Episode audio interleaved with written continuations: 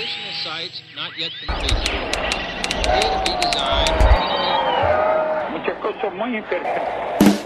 Pa' dentro, Papá le ábreme el camino a mí. pa' dentro, Vamos a buscar respuesta al universo. Pa' dentro. La fuerza, la paz, la calma, los ancestros. Cuba Información. Nuestro corazón, nuestra solidaridad está con Cuba, un país que pasa por momentos de dificultades extremas. Al crimen del bloqueo de Estados Unidos, a 200 sanciones nuevas en los últimos años, a dos años sin ingresos por turismo, se han sumado este verano en la isla accidentes de enorme envergadura y ahora un devastador huracán que ha arrasado parte de la isla, principalmente la provincia occidental de Pinar del Río. Las consecuencias están en el empeoramiento de las condiciones de vida de todo el pueblo cubano que sufre escasez, apagones, falta de medicamentos debido a la ausencia o la escasez de ingresos en el país. Y en el caso de las familias damnificadas por el reciente huracán Ian, se traduce en la pérdida, por ejemplo, de la propia vivienda. Hay una campaña de recogida de dinero para ayudar a Cuba en forma de decenas de cuentas corrientes abiertas por disímiles organizaciones de solidaridad. Todas las iniciativas son válidas. Comenzamos Cuba Información con este huracán de solidaridad con Cuba.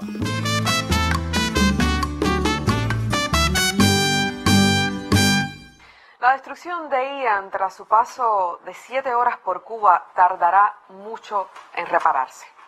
Cientos de familias que perdieron sus casas, la agricultura pinareña destruida, daños dolorosos que caen sobre aquellos que ya sentían el peso de una crisis económica, de una pandemia, de una devaluación del peso, de la inflación y del bloqueo de Estados Unidos. Si bien los huracanes son terriblemente destructores allí donde se sufren carencias mayores, su efecto es también mayor. Para colmo, una rotura desestabilizó el sistema electroenergético nacional y todos en esta isla que habitamos sufrimos un apagón, incluso allí donde Ian ni nubló el cielo. Un apagón que seguía a otros porque llega cuando ya varios, por varios meses falta la luz. Esto que cuento no lo vive igual, obviamente, quien amanece en el vedado capitalino que quien ahora, desde la sala de su casa, ve cielo abierto, por ejemplo, en una zona rural. De una forma u otra ha sido duro para todos. Nuestro sistema de alerta temprana ante desastres evitó más pérdida y destrucción, pero incluso ese sistema de referencia en América Latina y el Caribe sufre por la profunda crisis económica. Muchos no quieren escuchar que además de nuestros problemas aquí, a lo interno, que no son pocos, la situación que tenemos hoy tiene mucho que ver con la aplicación a ultranza de las sanciones de Estados Unidos sobre Cuba. Entre la reiteración de ese hecho que acabo de decir y las carencias, muchos no quieren oír hablar de la responsabilidad de Estados Unidos en esta historia. Y ahí se encuentra quizás el éxito del bloqueo, que los que vivimos bajo él no sepamos identificar dentro de nuestra propia vida qué parte de nuestros problemas tienen que ver con él, separando una cosa de la otra y subestimando así el inconmensurable peso de un régimen de sanciones bajo el cual ningún país del mundo vive solo nosotros. Y antes de que al escucharme piense usted lo mismo, que en la búsqueda de las culpas afuera se intenta justificar la larga lista de pendientes que tenemos dentro, lo invito a poner esta situación y el comportamiento de la actual administración estadounidense hacia Cuba en contexto. Estados Unidos, el gobierno, sus autoridades y ese pueblo conocen bien el impacto que puede tener un huracán. Allí mismo y por Ian, 100 personas murieron, muchas personas estuvieron días sin luz ni agua y muchas casas fueron destruidas hasta el gobernador del estado de la Florida, el republicano Ron DeSantis, un hombre, por cierto, cuya guía política es nada menos y nada más que Trump y que tiene aspiraciones de cosechar lo que Trump dejó sembrando y postularse a la presidencia de ese país. Y por cierto, un hombre que en su pasado como miembro del Congreso dijo que la ayuda gubernamental, fondos para reconstrucción después del paso de Sandy por Nueva York, era votar el dinero. Bueno, ahora, cuando le ha hecho falta, recibe con alivio la ayuda de ese gobierno federal. En una alianza inevitable pero dura, Biden ha sido recibido por DeSantis cuando hablan mal el uno del otro todo el rato y son opositores acérrimos. Pero ahora, cuando hace falta el dinero, todo el mundo se arregla y sonríen para la foto. Como si fuera poco, Joe Biden visitó recién, ahora como quien aprovecha el viaje y dice, ¿qué queda cerca? Pasaba por aquí, al visitar la Florida, visitó Puerto Rico, donde Fiona, otro huracán, hace días, volvió a golpear la infraestructura eléctrica de esa nación ya erosionada por el golpe de María. Puerto Rico sufre las consecuencias de lo que es, un Estado libre asociado, más asociado que libre, y su gente sufre lo que es vivir en una tierra que a goteo han ido vendiendo al mejor postor. Entonces Joe Biden sí que sabe, lo ha visto, no hay que contarle que un ciclón acaba, arrasa, desesperanza. ¿No sería entonces lógico pensar que ese mismo gobierno que se ha dicho y ha repetido hasta el cansancio que es defensor del pueblo de Cuba, que ha estado trabajando para promover el respeto de los derechos humanos en Cuba, ¿no sería lógico que hicieran coincidir discursos con acciones? Y es que el bloqueo no es cuento. Es como decir, vamos a poner un ejemplo coloquial. Mira tú, nadie te va a prestar dinero, la moneda en la que todo el mundo compra y vende no la puedes usar, y estamos puestos para encontrar y multar al que se haga el bobo con eso. No te vendo nada yo, que estoy cerca y sería más barato, todo te será más caro y presionaré de todas las maneras posibles para que nadie te preste un peso. Entonces, dale, ¿por qué no triunfas? y cómo esa manera de actuar se acompaña de una sólida narrativa que de manera reticular coloniza muros en Facebook, hilos de Twitter y mentes, pues el rollo es que tú no triunfas porque no eres capaz, porque no sabes, porque has escogido el camino que no es. La culpa no es mía que te sanciono y que, por cierto, al mismo tiempo presiono al mundo para que te cierren las puertas. Cuando la tragedia de los supertanqueros en Matanzas perdieron otra oportunidad de participar en un esfuerzo regional por controlar una catástrofe que potencialmente podía haber sido regional también. Ya no es solo la aplicación de la Hells-Burton a rajatabla o la aplicación de las 243 medidas de Trump que siguen ahí, sino que este país sigue en la lista de estados patrocinadores del terrorismo, de supuestos patrocinadores del terrorismo. Una mentira que no se creen ni ellos, una injusticia como le espetó en la cara a Gustavo Petro, el presidente colombiano, al secretario de Estado Anthony Blinken en una conferencia de prensa. Recordemos que la excusa para incluir a Cuba de nuevo en esa lista era porque ex guerrilleros del ELN estaban en Cuba tras interrumpirse el proceso de diálogo con el gobierno de Duque, el anterior.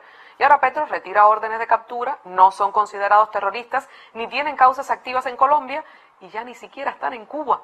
Y entonces Estados Unidos nos deja la lista por una causa relacionada con un país que ya ha dicho que eso no es razón ninguna y que hasta agradeció a Cuba por su rol de garante, por mantener su palabra incluso cuando el costo ha sido tan alto. Mientras tanto, alimentan la narrativa de que los problemas que hay aquí no tienen nada que ver con las sanciones y entre las colas, las urgencias cotidianas, las carencias y lo difícil que es explicar en simples y cortas palabras cómo afecta el bloqueo por lo amplio que es, separamos una cosa de otra y responsabilizamos de absolutamente todo a un gobierno que tiene sobre sí una guerra que no se define en la trinchera tradicional, sino en todas las demás, cibernética, política, económica.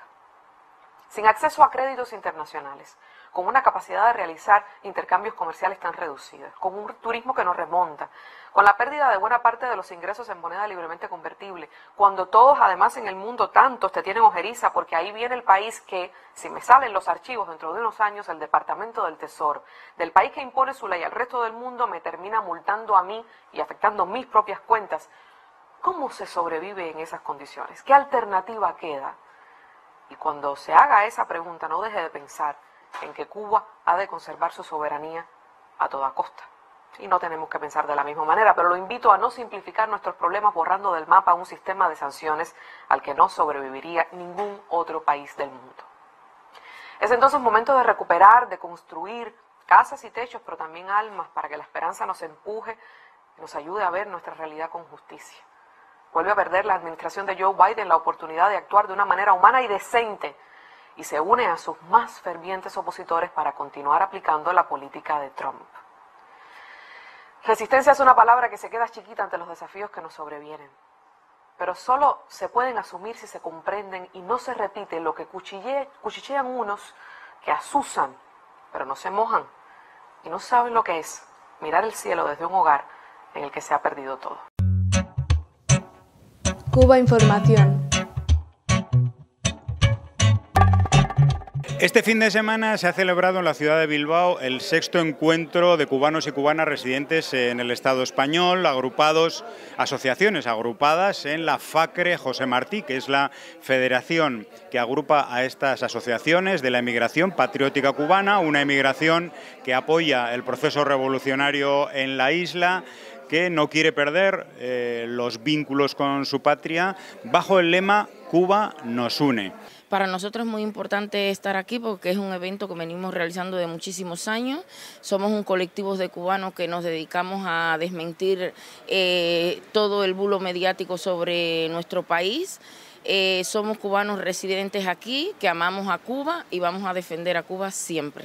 Es importante estar aquí porque es importante saber qué estamos haciendo los cubanos que estamos fuera, los cubanos que, que respetamos y amamos el sistema que eligió Cuba para para desarrollar su sociedad, saber qué es lo que estamos haciendo, eh, en qué podemos cooperar, eh, qué, ideas compartimos y, sacar proyectos adelante. Han sido talleres, ponencias, eh, comisiones sobre cómo enviar mejor la ayuda material de apoyo a su pueblo. Eh, sobre cómo insertar incluso el papel de la emigración cubana en la inversión extranjera que necesita el país o sobre cómo combatir las mentiras y la guerra mediática en los medios de comunicación y en las redes sociales. El difundir lo que es la realidad de Cuba, eh, el mantenernos informados para que eh, toda esa guerra mediática que hay contra Cuba poder hacerle frente, poder hacer los desmentidos sobre todas esas estructuraciones que están haciendo en esta guerra asimétrica y completamente criminal en contra de nuestro país. Y somos también personas que nos unimos en la lucha por la, por la eliminación del bloqueo contra, contra Cuba. Nosotros tenemos un proyecto a través de Hormiga Solidaria, de todas las asociaciones, de apoyar a Cuba en medicamentos, alimentos, en todo lo que se pueda, a través del, pueblo español, de, los cubanos que residimos aquí en, España y del que quiera aportar para poder tener una Cuba mejor a través de, aunque sea con donativos, con el mínimo donativo que se puede hacer, eh, se puede construir con Cuba. Y como colofón de este encuentro ha habido dos importantes acciones de calle. El domingo, un barco solidario y contra el bloqueo a Cuba que ha recorrido la, ría de Bilbao con la música del trovador eh, afincado en Madrid, Orlis Pineda, también una persona eh, inserta en la emigración cubana patriótica y una concentración apoyada por eh, los principales sindicatos, eh, partidos políticos, la coordinadora de, ONGs de Euskadi y, por supuesto, el movimiento de solidaridad. Bajo el lema Cuba, Cuba Bay Bloqueo Riqués, que en euskera, que es el idioma vasco, significa Cuba sí, bloqueo no.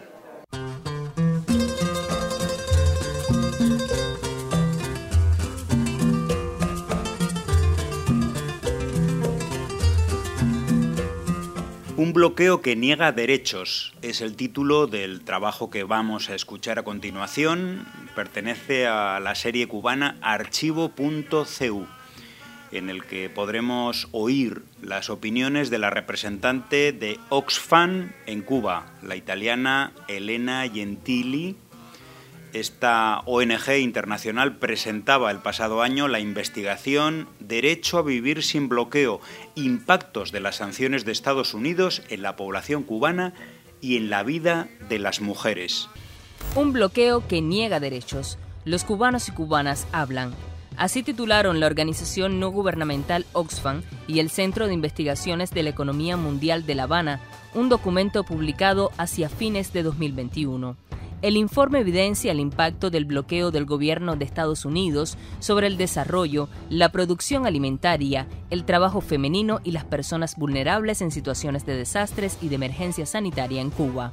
Oxfam es una confederación internacional que en cualquier escenario promueve el desarrollo con justicia y la erradicación de la pobreza Luego de más de tres décadas de permanencia en Cuba, esta ONG aseguró que las medidas coercitivas unilaterales del gobierno de Estados Unidos contra Cuba constituyen un gran obstáculo para el ejercicio de los derechos del pueblo cubano. Después de casi tres décadas de trabajo en, Cuba, acompañando a comunidades y copartes, partners, socias, instituciones locales a lo largo de los anchos de las islas, Podemos decir que, las sanciones de Estados Unidos hacia Cuba son una fuente importante de pobreza y desigualdades, pues por esa razón eh, Oxfam, con la colaboración del CIEM, el Centro de Investigación de las Economías, ha decidido elaborar el informe Vivir, eh, Derecho a Vivir sin Bloqueo para demostrar a través de las voces de las personas la cara humana de esas sanciones y de las implicaciones, de los impactos diferenciados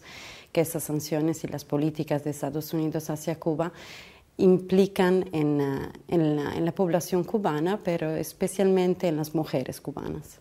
Hay una frase de un comediante, un dramaturgo latino, Terencio, que dijo que nada de lo humano le era ajeno. Esa frase Mar, a Mar le gustaba repetirla mucho y la convirtió en una parte del sentido de su vida. ¿no? En una traducción muy coloquial del término, nada de lo humano cubano puede sernos ajeno a los científicos sociales. Y el bloqueo es evidentemente un proceso, un obstáculo, eh, leyes, eh, es un conjunto de, obstáculos al, desarrollo de Cuba y afecta a toda la población cubana.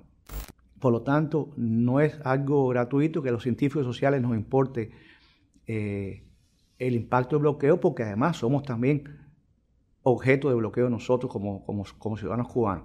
Yo quisiera que no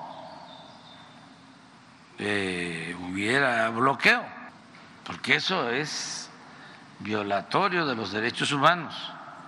Esa es una política medieval, no tiene nada que ver con nuestro tiempo y con la hermandad que debe de haber entre nuestros pueblos y con la fraternidad universal.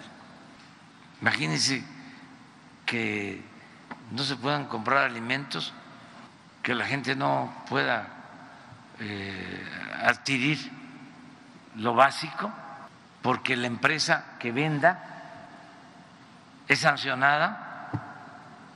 O ¿por qué ese aislamiento? Es una política genocida. Para poner rostro al bloqueo, los autores del informe buscaron en las historias de vida de personas vinculadas directamente a proyectos e iniciativas apoyadas por el programa de Oxfam en Cuba, muchas de ellas mujeres. En blanco y negro reflejan el impacto en todos los ámbitos de la vida personal, familiar, laboral y social. ¿Dónde está la riqueza? En entrevistar a esas personas que no desde sus vivencias cómo afecta el bloqueo, además de lo general como ciudadano, cómo lo particular, en lo grupal, en lo cooperativo los afecta a ellos, en la vida cotidiana, en sus relaciones familiares, en sus relaciones con la salud, en, su, en la producción de vacunas, en la ciencia, en la participación en eventos, y ese es eh, el, el, aporte que, pudieras, que hace el informe. No son únicamente eh, los datos eh, eh, concretos, macroeconómicos que conocemos tal vez, ¿no? la limitación, las carencias, el desabastecimiento, eh, las dificultades en encontrar medicamentos, las tecnologías obsoletas y las dificultades en eh, acceder a, a, estas tecnologías, por ejemplo, pero también los impactos uh, no cuantificables y que tal vez no, uh, no, no, consideramos suficientemente, que son impactos en el derecho de vivir una vida sin estrés constante, el derecho de vivir una vida con la oportunidad y la posibilidad de realizar propios, sus propios sueños. Pero lo cierto es que el bloqueo se diseñó para causar daño para dañar a la economía cubana, para afectar el nivel de vida, el estándar de vida de la población cubana. Así está escrito en documentos oficiales del gobierno de los Estados Unidos, algunos desclasificados de los años 60, que dicen claramente que el propósito es deprimir los ingresos de la población, afectar sus salarios, sus fuentes de sustento, provocar hambre, provocar escasez, provocar desesperanza y provocar irritación en la población como modo de ejercer presión sobre el gobierno y derrocar el gobierno revolucionario cubano. Siguiendo ese mismo diseño estratégico de los años 60, a lo largo del tiempo similares ideas fueron repetidas por políticos estadounidenses. Es el caso de James Helms y Dan Burton, Roberto Richelli, Bob Graham, Marco Rubio, Mauricio Clever Carón, Mario Díaz Balar, Bob Menéndez y otros que visualizan en el conjunto de las medidas coercitivas una forma de dañar sensiblemente la economía cubana e influir en el apoyo al gobierno de la isla. ¿Cuántas personas en Cuba tienen familiares, hijos, hijas o, padres y madres en Estados Unidos o en otros países. Y por las limitaciones de, de las sanciones de Estados Unidos es muy complicado, a veces imposible, viajar o recibir visita de esas familias en Cuba. Esas son limitaciones en el disfrute de los derechos de las personas en general. Por ejemplo, por las remesas. Las remesas no únicamente son un apoyo para las familias, son también apoyos para las nuevas emprendedorías privadas. The previous administration's easing of restrictions on travel and trade does not help the Cuban people. They only enrich the Cuban regime. Ese discurso en el cual eh, quienes han aplicado esas medidas por décadas dicen que están diseñadas para aplicar solo un sector de la economía y no otro, es un discurso que, que tiene los pies de barro. Eso no es real, nos afecta a todos por igual. Porque primero, no existe una manera de separar ningún negocio, ningún emprendimiento privado, estatal, lo que sea, de separarlo del gobierno cubano. Porque es un país y cada país tiene su gobierno, tiene sus leyes y uno tiene que hacer su negocio, su emprendimiento bajo esas leyes. El impacto en las sanciones de Estados Unidos refuerzan, incrementan una cultura patriarcal y esto implica que alimentan estas dinámicas que impiden a las mujeres y a las mujeres rurales en este caso realmente de poder realizar sus propias iniciativas y sus sueños ah, a nivel también económico o a nivel social, participar, atender, ser una ciudadana activa cuando, como le decía, eh, la búsqueda de eh, cualquier eh, medicamento o, cualquier producto básico de higiene, de comida, significan horas y horas de colas frente a cualquier tienda porque el desabastecimiento debido a las medidas coercitivas de Estados Unidos hacia Cuba significa que no tienen el mismo tiempo para poder participar activamente en la vida comunitaria, en la vida social y, política de, de sus comunidades. Cuando en marzo de 2020 fueron detectados los primeros casos de COVID-19 en Cuba y comenzó a extenderse la pandemia en el territorio nacional, ya pesaban sobre la economía y el pueblo cubano 243 medidas que hasta hoy golpean las fuentes de ingreso, las operaciones financieras, así como las exportaciones y el turismo. Al mismo tiempo, las decisiones unilaterales por parte de Washington fracturaron las relaciones entre las familias de Cuba y el exterior. Uno puede entrar en detalles sobre lo que significa, que no solo no puede Cuba comprar nada en Estados Unidos, no puede vender nada en ese mercado. Y lo único que puede comprar es como resultado de leyes que han permitido licencias con inmensas restricciones en el área de alimentos. Cuba no puede comprar en Estados Unidos porque está prohibido ni agua ni oxígeno. Para hacerlo tendría que contar con una excepción o con una licencia del gobierno de Estados Unidos, porque por ley está prohibido. De igual modo, no puede vender nada ahí, a no ser que se haga una excepción muy puntual que permita que determinado producto se pueda vender en Estados Unidos. Tampoco puede comprar nada de ningún país que tenga como un 10% o alrededor de un 10% de componentes estadounidenses. Y cuando decimos componentes estamos hablando de materia prima, piezas, partes, software, propiedad intelectual, tecnología de algún tipo. Y uno se puede imaginar en una economía tan globalizada como la actual, en cuántos mercados puede encontrar Cuba la inmensa cantidad de productos que importa, que se requiere para el, para el desarrollo de la vida y el desempeño de la economía, que no vayan a tener como mínimo un 10% de insumos estadounidenses. Hay que ver el cómo, ¿no? El por qué ha impactado tanto eh, el, eh, el, bloqueo en estos últimos años.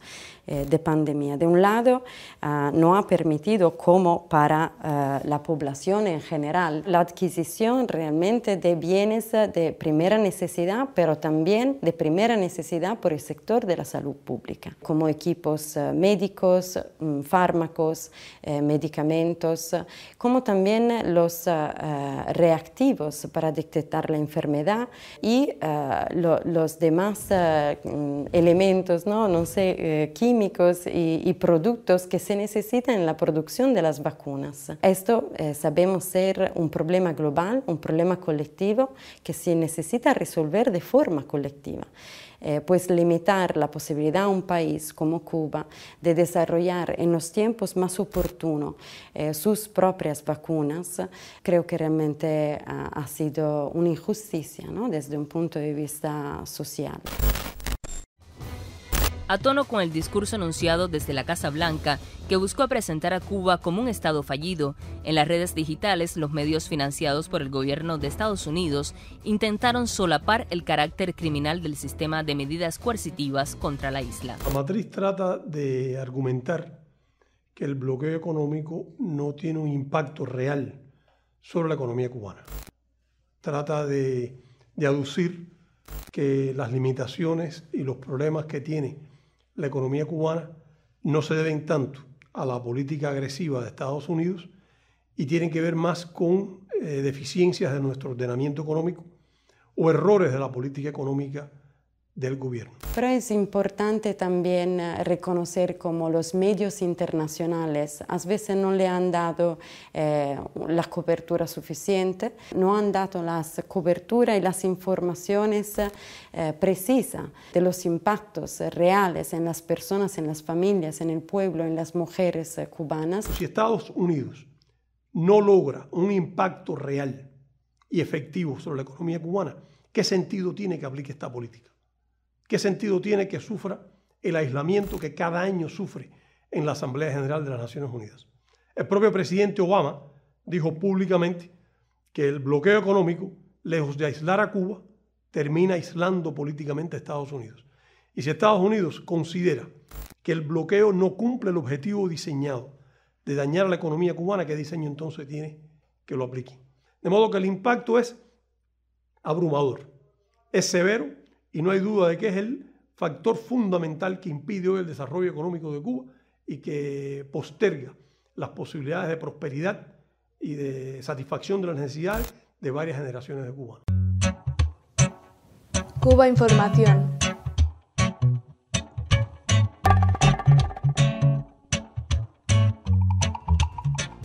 La Habana, tras medio siglo de conflicto armado y medio millón de muertes, en 2016 se firmaba la paz entre el gobierno de Colombia y la guerrilla de la FARC.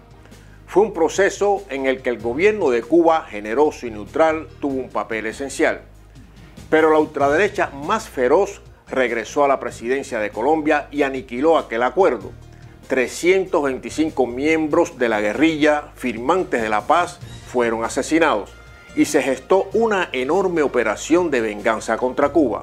Recordemos, en La Habana se había iniciado un segundo proceso de paz, este con la guerrilla del ELN. El presidente Iván Duque lo paralizó y exigió a Cuba la entrega de la delegación guerrillera negociadora, algo ilegal que violaba el protocolo firmado. La inteligencia militar colombiana había estado espiando al cuerpo diplomático cubano Incluso adulteró la computadora de un jefe guerrillero para inculpar a La Habana en la organización de protestas sociales en Colombia. Esta falsedad fue el bombazo informativo de la revista Semana y el argumento de Donald Trump para incluir a Cuba en su lista de países que patrocinan el terrorismo. Esto significó el cerco financiero total a la isla desde toda la banca internacional y en plena pandemia multiplicó las pérdidas de un país sin apenas ingresos. Es el altísimo costo para el pueblo de Cuba en forma hoy de desabastecimiento y apagones por su apuesta noble y generosa en favor de la paz de Colombia.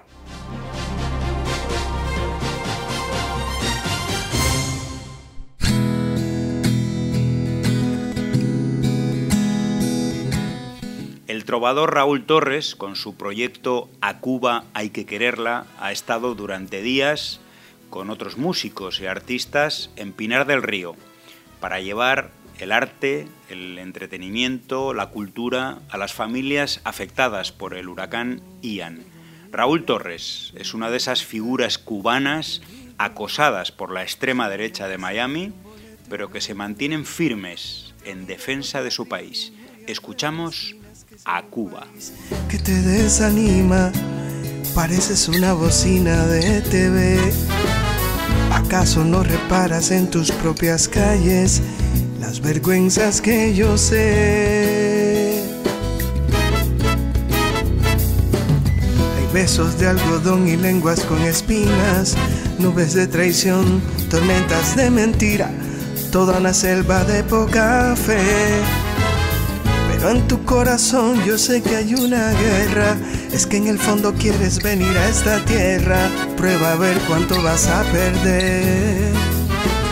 Pero promete que dirás a la vuelta esa verdad de luz, esa verdad honesta y no los improperios que escuché. A Cuba hay que vivirla antes de tener el mal gusto de herirla.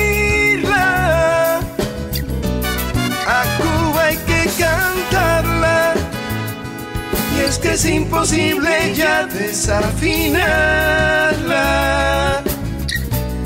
A Cuba hay que quererla, que de este collar es la primera perla.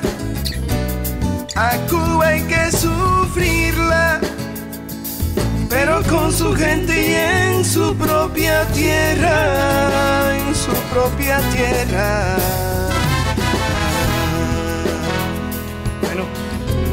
Decir mucho más, mucho más. Yo no te digo que esto sea un paraíso, te digo que es otro tipo de hechizo. Gente humilde de sonrisa perpetua y café. Las manchas corazón están por todas partes y calumniar un pueblo no creas que es un arte. Esa no es agua que calme tu sed. Ándate y coge un pájaro de hierro que yo te iré a buscar a cualquier aeropuerto en un almendro inmenso con mucho placer. A Cuba hay que vivirla antes de tener el mal. Y ahora una entrevista de lujo que hacíamos en Madrid a José Carlos Zaragoza, que es el director de la televisión cubana, el director general, y a Bárbara Doval, que es la directora de Cubavisión Internacional. Colegas ambos con quienes conversamos sobre los cambios y los retos en el periodismo cubano, sobre las eh, nuevas herramientas y programas que se han introducido en el medio televisivo de la isla para hacer frente a la guerra mediática o sobre el papel de los medios cubanos en reflejar y fomentar el debate en la sociedad de la isla. Escuchamos. Cuba Información. Bueno, eh, en Cuba hay un gran apoyo de la revolución y de, la, y, de los jóvenes cubanos al proceso revolucionario desde hace mucho tiempo. Hoy eh, los jóvenes y los ciudadanos cubanos se han insertado también en las plataformas de redes sociales que son muy populares y que se han hecho muy, han puesto muy de moda, sin embargo, muchas veces estas plataformas son utilizadas para la guerra mediática contra Cuba. Cuba también ha aprendido a utilizar esos medios, eh, esas herramientas para defender la revolución. Y también en ese terreno nos hemos insertado de manera eh, muy activa. Eh, la televisión cubana no se queda atrás en ese propósito. Y en la televisión cubana se han creado también espacios que, que contribuyen a esa, a esa defensa de la revolución desde lo mediático, desde la propia televisión. Hay espacios muy sugerentes en ese sentido, como Confilo, que ha aparecido y, tiene mucha aceptación en la, en la población cubana, sobre todo en los jóvenes también, porque eh, de alguna manera trata de desentrañar esas mentiras que el enemigo eh, histórico cubano eh, ha, tratado de, de- introducir como parte de la desinformación. Y esa, ese programa ah, eh, precisamente lo que logra es desmontar esa, esa- esos argumentos que tratan de dar contra la revolución. Y, y- no solo ese espacio, hay otros, otros espacios eh, como palabra precisa, son espacios de debate público donde se abordan temáticas muy interesantes de mucha actualidad eh, en Cuba y que también sirven como maneras de, contrarrestar ese, ataque y esa eh, desinformación que, hay en Cuba, sobre todo en las redes sociales. El periodismo hoy en Cuba tiene retos que comparte con el periodismo a nivel internacional. Yo creo que el periodismo tiene la misión ante la avalancha de información, eh, la instantaneidad, la manera en que hoy cada quien, cada ciudadano puede ser un medio de comunicación.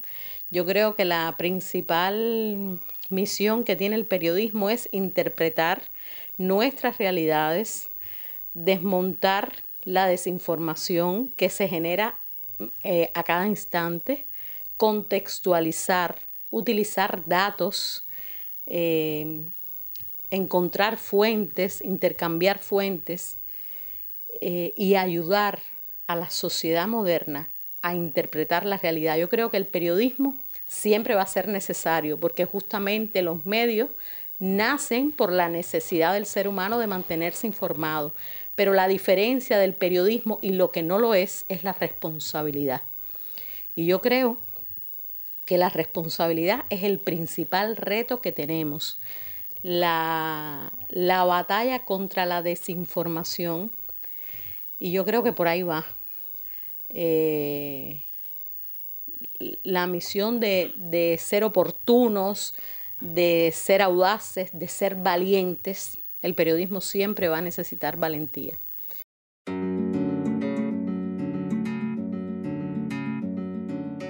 Yo creo que, la solidaridad internacional eh, nunca ha dejado de reflejarse. Yo creo que los propios espacios informativos que tenemos nosotros en, nuestra programación eh, han reflejado de alguna manera eh, la solidaridad de muchos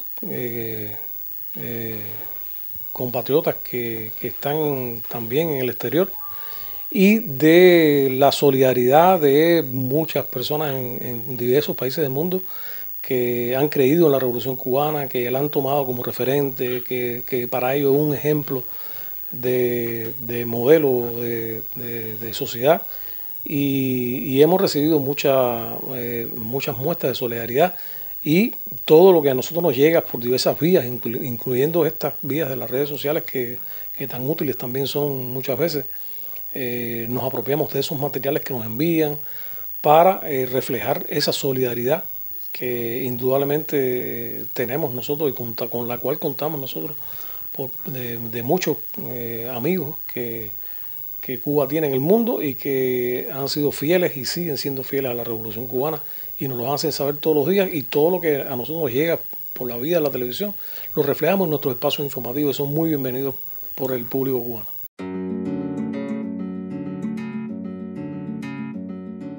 El debate en la sociedad cubana, como en la sociedad moderna hoy, está presente. Eh, cuando hay dos personas ya hay un debate. Entonces, te puedo decir que a lo largo de toda la isla hay medios de comunicación que tienen programas de opinión y programas de opinión a donde asisten expertos, donde, donde asisten funcionarios públicos, donde asisten especialistas en una materia u otra. Y eso ayuda a esa interpretación de la realidad. Eh, en un momento determinado tal vez no habían tantos programas de opinión y debate en Cuba y hoy es una es una realidad lo mismo en un municipio, en un espacio local, que en los grandes, o sea, que en los canales nacionales, por ejemplo, en la televisión nacional hay programas como Palabra Precisa, que genera el debate, eh, debate sobre religión, sobre raza, sobre los asuntos que preocupan hoy, sobre economía. Yo creo que ese es uno de los retos también que hoy tienen los programas de debate, acompañar la mirada, el, desmontaje de cómo sucede la economía cubana, bien compleja. Y, en sentido general eh, hay, hay a lo largo de toda la isla programas que se refieren, que, que van a buscar esa opinión especializada, que utilizan la voz del pueblo porque yo creo que un programa de debate no puede ser si no tiene la voz del pueblo, que es eh, la contraparte. Eh, y en ese esclarecimiento de, la, de cada una de las realidades, yo creo que, que, es lo más fuerte que se hace hoy en Cuba, porque además las, personas necesitan verse representadas, eh, sentirse escuchadas. Por ejemplo, hace muchos años eh, realizo de manera personal un programa que tiene que ver con la gestión del gobierno en La Habana y funcionarios públicos van al programa, eh, funcionarios de gobierno, a rendir cuenta de la gestión que están haciendo, por ejemplo, en los servicios públicos. Y es importante eh, dar espacio a que las personas puedan preguntar, puedan sugerir transformaciones. Y yo creo que eso, eh, más que ser un obstáculo, engrandece la gestión del gobierno, porque son herramientas que se utilizan justamente para seguir transformando, para eh, avanzar eh, desde el punto de vista social, económico, político. Algo importante que se está dando en la sociedad cubana es que muchos jóvenes están ascendiendo a cargos directivos. Y eso es importante. Pero además son los jóvenes los que también lideran batallas en las redes sociales.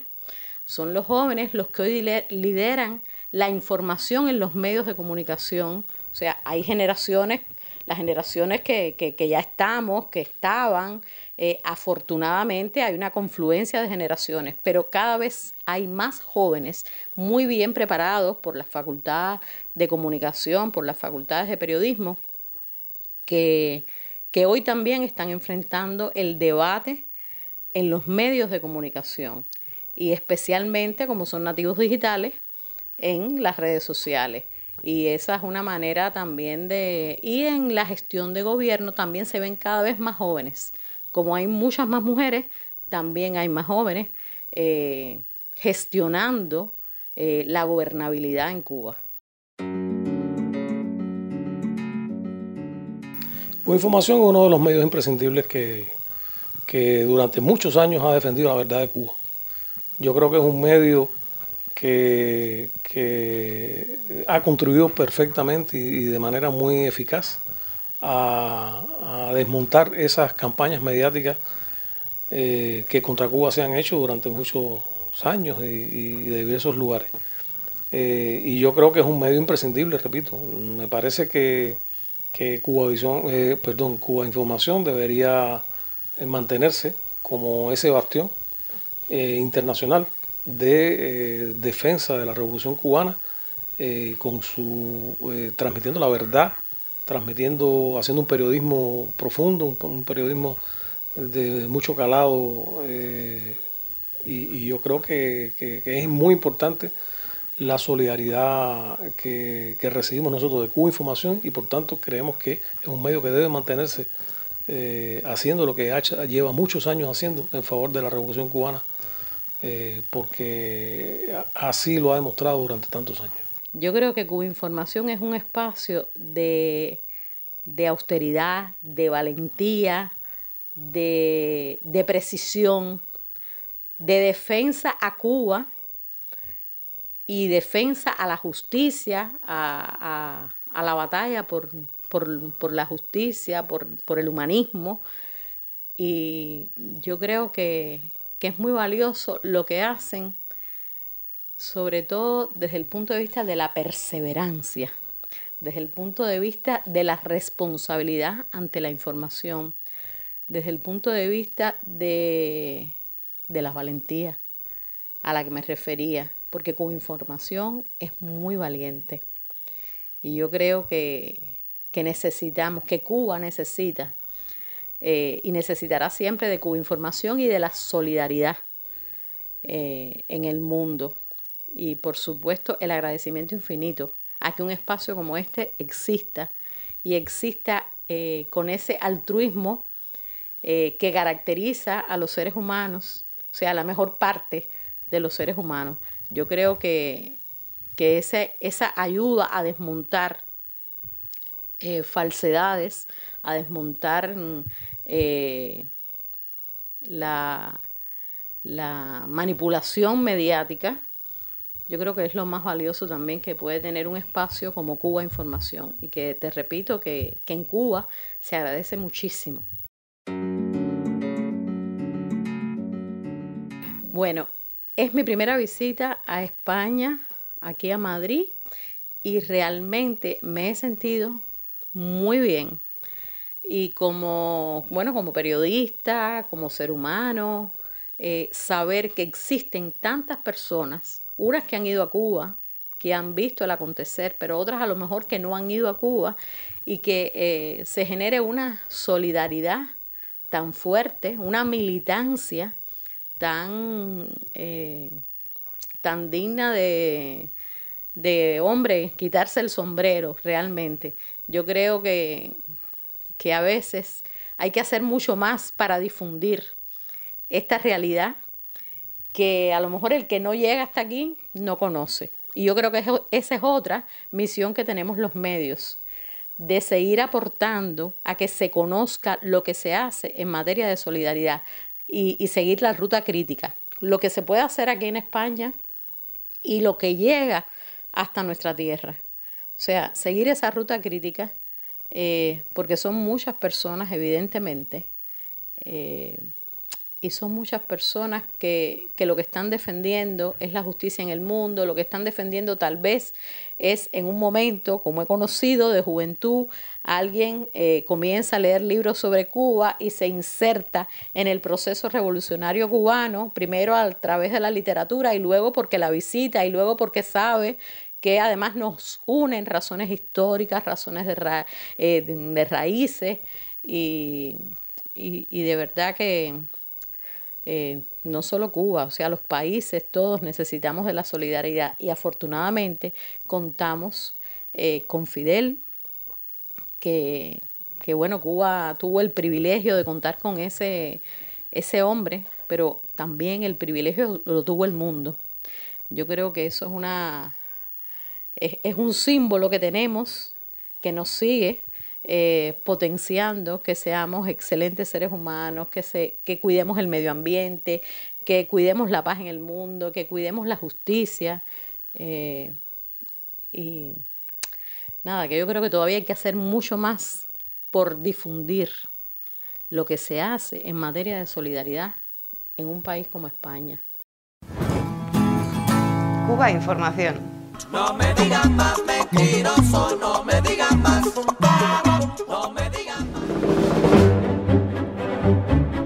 ¿Qué nivel de participación tendría en otro país un referéndum sobre un código de las familias como el recientemente aprobado en Cuba? Sin duda, muy bajo. En 2021 en Suiza, un país de gran tradición de consulta directa, el matrimonio igualitario fue aprobado con una participación del 52%. En Italia, el último referéndum, que incluía cinco consultas, solo convocó al 20% de la población. Por eso resulta casi cómico leer que el 74% de participación en el referéndum de Cuba refleja una elevada abstención. El argumento, que en el anterior, el que aprobó la Constitución, la participación fue del 84%. Una comparación demagógica por la diferencia de temáticas una, el futuro político a largo plazo de una nación. La otra, una ampliación de derechos, extraordinaria sin duda, pero que para muchas personas de Cuba y de cualquier otro país no representa un tema central en sus vidas, mucho menos en el contexto de graves carencias económicas que vive la isla. Pero los medios no solo convirtieron alta participación en alta abstención, también una victoria contundente del sí, el 66%, el doble que el no, en un elevado voto de castigo al gobierno. Un referéndum con cifras históricas de votos en contra, decía Televisión Española. Si se suman abstenciones, noes, votos nulos y blancos, más de la mitad de la población no apoyó la legislación auspiciada por las autoridades, añadía El País. El mismo mensaje que lanza el gobierno de Estados Unidos a través de su red de medios subvencionados, como Diario de Cuba, que titulaba Más de 4 millones de cubanos dijeron no al socialismo. Pero analicemos los datos. En la consulta popular previa, que debatió el código en barrios y fábricas, ya se percibió un alto porcentaje de personas que, aun apoyando la revolución, desde posiciones de moral conservadora, expresaron su contrariedad con el texto. Hubo, por tanto, un alto porcentaje de voto no que no fue de rechazo al sistema o al gobierno, aunque por supuesto también se sumó al no el voto contrarrevolucionario y un porcentaje más de voto de descarga, derivado de la durísima situación económica. En todo caso, el sí, respaldado por el gobierno, ganó por goleada, con el doble de votos que el no. Por otro lado, medios como el diario español Público han servido de plataforma de ataque al código de las familias desde posiciones supuestamente progresistas. Ya se alquilan vientres en Cuba, titulaba un artículo Cristina Fallarás, en el que mentía con toda impunidad. El paquete de dicha ley incluye también la aprobación de los vientres de alquiler. Leemos. Falso. La gestación solidaria, aprobada en el Código cubano, prohíbe todo pago o beneficio propios del llamado vientre de alquiler, solo se permite entre parientes y comunidad afectiva y debe pasar por un proceso de garantías y autorización judicial. Se puede estar o no de acuerdo con esta figura, pero en ningún caso mentir. En un reportaje en el mismo medio y con el mismo tono de superioridad, Marisa Coan calificaba la gestación solidaria cubana como un eufemismo de la explotación reproductiva de las mujeres, apoyándose en exclusiva en las opiniones de juristas y sociólogas europeas. ¿Para qué preguntar a las juristas, sociólogas y feministas cubanas? Pero lo más cómico era su entrevista a la experta Ana Trejo, que aseguraba que en Cuba pocas mujeres están dispuestas a pasar por la gestación solidaria, sin recibir compensación que les permita saldar deudas o poder educar a sus hijos. Educar a sus hijos.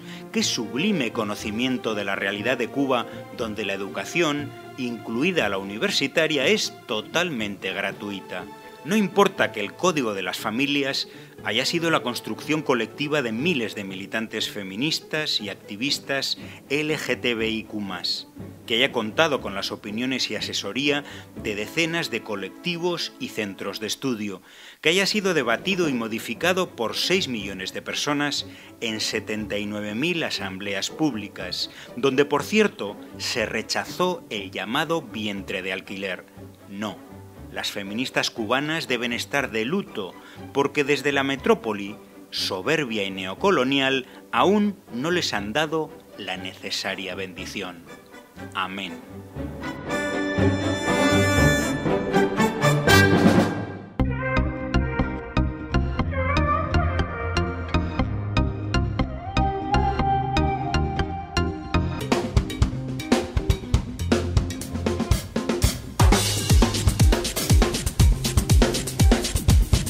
Tu retórica ya me aburrió.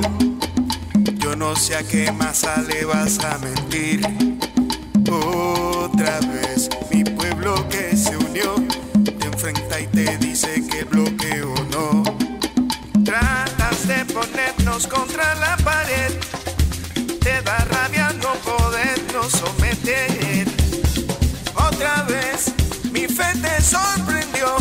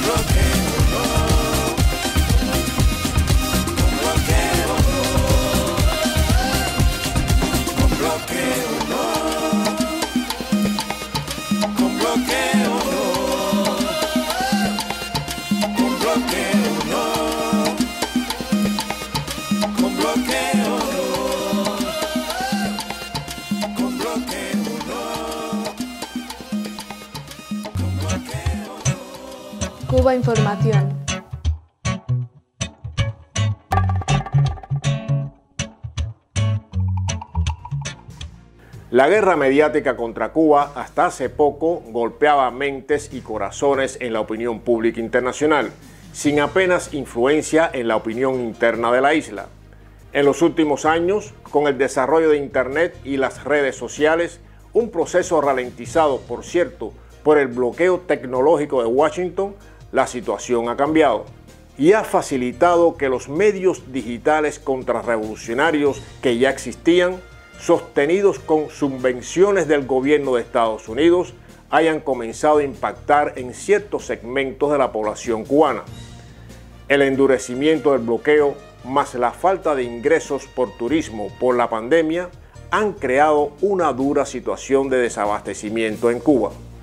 Y en este escenario de oportunidad, la comunidad de inteligencia del gobierno de Estados Unidos no ha dudado. Hace un año lanzó un gigantesco bombardeo comunicacional aprovechando la estructura de medios digitales citados y se produjo el 11J. Hoy, en medio de una aguda crisis eléctrica, esta estrategia se mantiene y consigue que algunas personas jóvenes, abrumadas por las carencias, se sumen al discurso más entreguista. Pero como en toda guerra, también afloran los brotes de dignidad. Hay una corriente de movilización espontánea desde formatos nuevos, de jóvenes antiimperialistas. Son los pañuelos rojos, cimarronas, Nuestra América, La Manigua y muchos otros proyectos que suman ciberactivismo y movilización. Dispuestos a todo por la revolución, listos para el combate en defensa de la soberanía.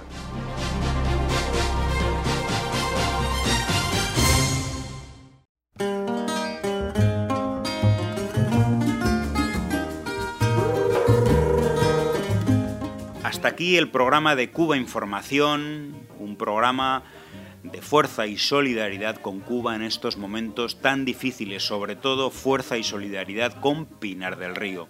Gracias por seguirnos, estamos también en redes sociales, Twitter, Facebook, YouTube, Instagram y Telegram y en la web cubainformación.tv. Nos vemos y escuchamos en el próximo programa.